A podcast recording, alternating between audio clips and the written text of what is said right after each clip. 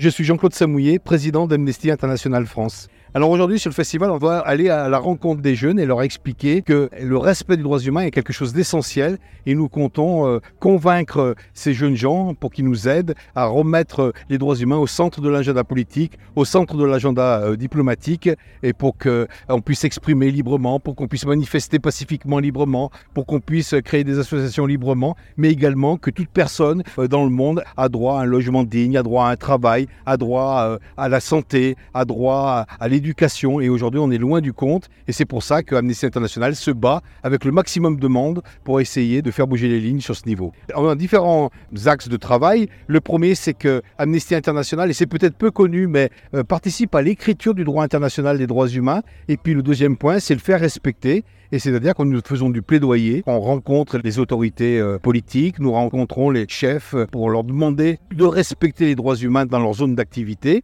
Et puis le troisième point, c'est que nous faisons beaucoup d'éducation aux droits humains pour expliquer aux jeunes gens l'importance des droits humains partout dans le monde. Ils essaient de faire signer une pétition pour une personne marocaine. Elle a été condamnée à 20 ans de prison au Maroc parce qu'elle a arrêté un prêche dans une mosquée pour faire valoir ses revendications contre le gouvernement. Nous considérons que c'est une entrave au droit de manifester, à la liberté d'expression, et c'est la raison pour laquelle nous essayons de faire signer des lettres, ou de faire signer des pétitions, ou de faire dessiner des cartes postales aux enfants, et ces cartes postales seront envoyées à ce prisonnier, et vous ne pouvez pas savoir comme ça réconforte. Alors on essaie d'être le plus impartial possible. Effectivement, on ne peut pas s'occuper de tous les prisonniers, donc on essaie de nous occuper des plus emblématiques en espérant que ça fasse d'âge d'huile, et que tous les autres prisonniers d'opinion qui sont incarcérés subiront le, même sort en quelque sorte. Bon, mais c'est beaucoup, beaucoup de travail